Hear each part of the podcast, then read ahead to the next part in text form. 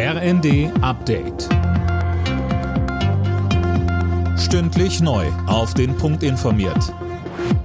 Ich bin André Glatzel.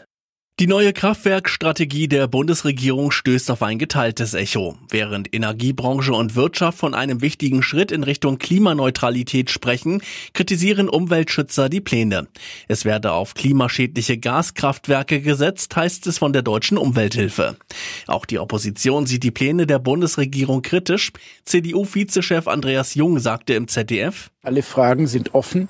Wir wissen nicht, wann ausgeschrieben wird, wie ausgeschrieben wird, wie das bezahlt wird. Und äh, damit gibt es keine Verlässlichkeit.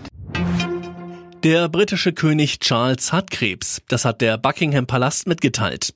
Um welche Art von Krebs es sich handelt, wurde nicht bekannt gegeben. Während der Behandlung wird Charles keine öffentlichen Termine wahrnehmen, sich aber weiterhin um die Staatsgeschäfte kümmern. Deutschland ist unser gemeinsames Zuhause. Das hat Kanzler Scholz nach einem Treffen mit Vertretern von Migrantenverbänden in Berlin betont.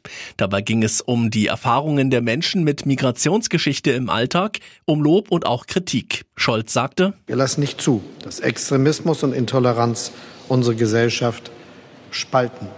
Alle 84 Millionen Bürgerinnen und Bürger in unserem Land haben die gleichen Rechte. Alle verdienen Respekt. Hausgerätehersteller Miele plant einen Stellenabbau. Das berichtet das Manager-Magazin. Demnach will das Familienunternehmen aus Gütersloh weltweit rund 2000 Jobs streichen. Der Umsatz von Miele war nach guten Geschäften in der Corona-Zeit zuletzt wieder zurückgegangen. Alle Nachrichten auf rnd.de